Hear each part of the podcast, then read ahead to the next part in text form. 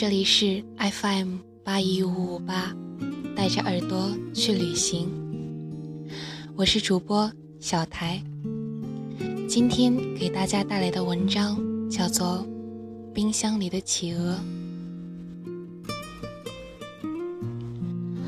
我每天晚上睡觉前都会习惯性的翻一翻冰箱。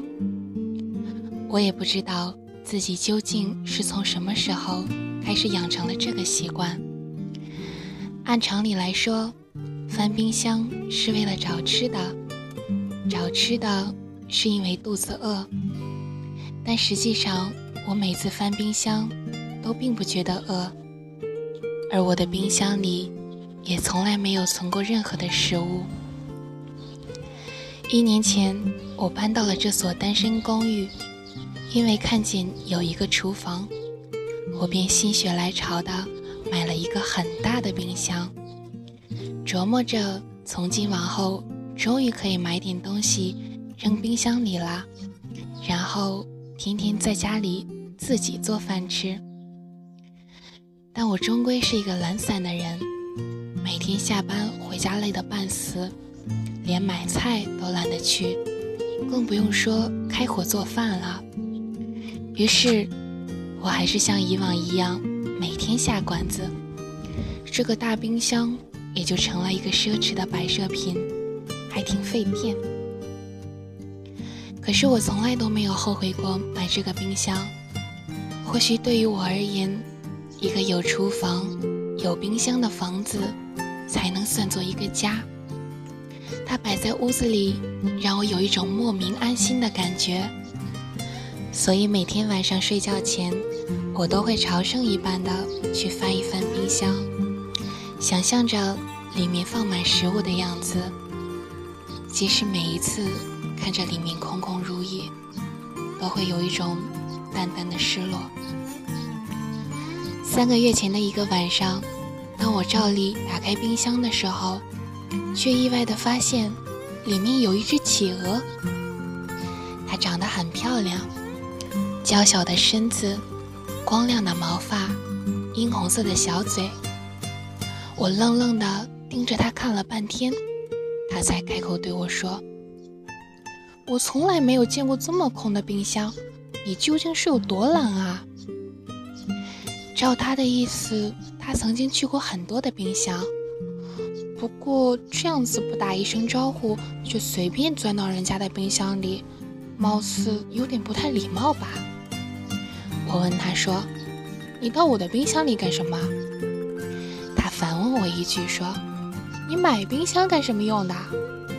我说：“我买冰箱是为了放吃的东西啊。”他继续问道：“那为什么这里面什么吃的都没有呢？”我说：“因为我懒啊。”他说：“既然你买了个这么大的冰箱，又不准备放吃的，那不妨就借我住一下喽。”说着，他就从里面把冰箱门关上了，留下我一个人在那里发呆。我心想，虽然自己从来都没有见过企鹅，但也没听说过企鹅是这么不讲道理的一种动物啊！要不是看它长得还挺可爱的，真想直接把它从窗户丢出去了。我没理他，径直回卧室睡觉去了。第二天早晨准备出门上班的时候，他打开冰箱门，弱弱看了我一眼，问我能不能下班买条鱼回来吃。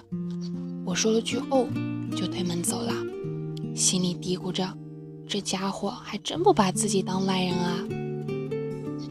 晚上下班，我拐弯去了一趟鱼市，买了两条秋刀鱼回来。他坐在冰箱门上，吃得很开心。我坐在地板上，支着下巴看着他，问他究竟是怎么跑到我的冰箱里来的。他说他自己也不知道，他只说自己去过很多不同的冰箱，有的大，有的小，冰箱的主人也会给他各种各样好吃的东西。不过第一次看见这么空的冰箱，所以打算在这里常住下来。我叹了口气说：“反正空着也是空着，那不如就养一只企鹅吧，也没啥影响。怎料他突然就不开心了，瞪着小眼珠跟我说：“喂，拜托你搞清楚，不是谁养谁的问题，好吧？你以后别把我当成你的宠物，明白没？你也别指望我会屁颠儿屁颠儿的跟在你屁股后面。”说完，他就钻到冰箱里，砰的一声把门给关了。我坐在地上哭笑不得。心想，这还真是只有原则的企鹅呢。不过，我却莫名觉得自己挺喜欢它的。过了几秒钟，里面又传来了一声抱怨：“拜托你把这里的灯修一下，好吧？每次开门都亮着，门一关就暗了。”于是两天后，这个冰箱被我改造成了史上最莫名其妙的冰箱。一开门灯就暗，一关门灯就亮，而除了电费越交越多之外，我的生活也开始渐渐发生了许多变化。我会每天下班去鱼市买几条新鲜的鱼回家，两条给他吃，两条自己做菜吃。每天晚上睡觉前翻冰箱的习惯也变成了敲三下冰箱门，等他开门。然后一起聊一会儿天儿。至于为什么要敲冰箱门，则是他跟我规定的，因为他觉得企鹅也有隐私，不经人同意随便开门是非常失礼的一件事情。他每天都会跟我借书架上的书看，还给我的时候，每本都会被冻得硬邦邦的。而我们每天的话题也大多和这些书有关。它是只很聪明的企鹅，有很多奇奇怪怪的想法，时常能逗得我很开心。我也会偶尔跟他说说我的工作，说说身边发生的趣事，甚至是对未来的想法。有的时候心情不好，他还会安慰我，对我说些鼓励的话。所以，我对他有着越来越强的依赖感。觉得他就像是自己的朋友，甚至家人一样。他似乎也试着想融入我的生活里。比如说，有一天晚上吃鱼的时候，他提出要吃我做的红烧鱼，我很欣然地答应了他。然后，我就把它放到我的餐桌上，彼此面对面的吃了一顿饭。他瞪大眼睛对我说。没想到鱼还能做得如此好吃，自己之前的那些鱼真是白吃了。从那天起，他也试着开始在我的房间里四处转悠，也学着到卫生间去上厕所。不过，我从来不会领着他出门，毕竟企鹅还是怕热的，这里的天气对他来说实在是太糟糕了。有一天晚上。我心血来潮地对他说：“你每天睡在冰箱里舒服吗？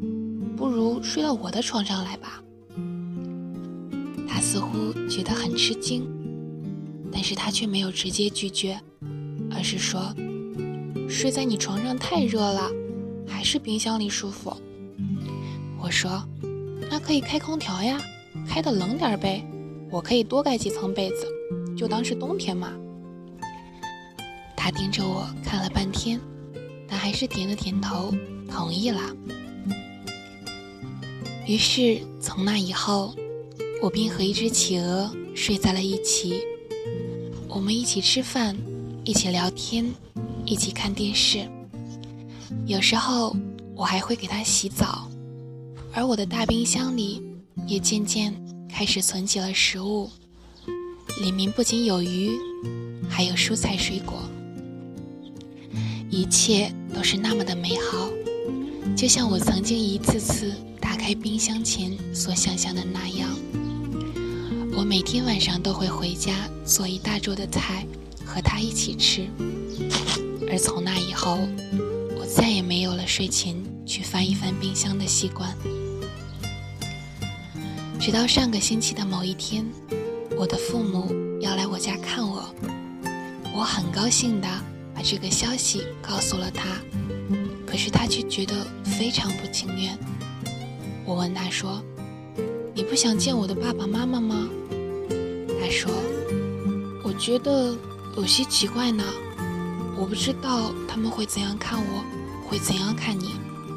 我觉得他们一定会不高兴的。”我说：“有什么关系嘛？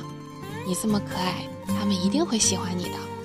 更何况我现在过得很幸福啊，他们为什么要不开心呢？”他说：“他们的确希望你幸福啊，但他们希望看到的。”并不是一只企鹅。说罢，他摇了摇头，一脸的失落。那天晚上，他执意要钻回冰箱里睡。我一个人躺在床上，把空调关掉，却感到前所未有的寒冷。第二天上午上班前，我敲了很久的冰箱都没有开门。打开冰箱一看。他已经不在了，里面的食物却都还安然地摆在那里，就像里面从来都没有住过一只企鹅那样。它就这样没有道理地从我的冰箱里消失了，就像它当时进到我的冰箱里时一样。它消失得如此迅速而彻底，以致我甚至怀疑它从来都没有在我的生活里出现过。或许，他到了别人的冰箱里；或许，他回到了原本属于他的世界。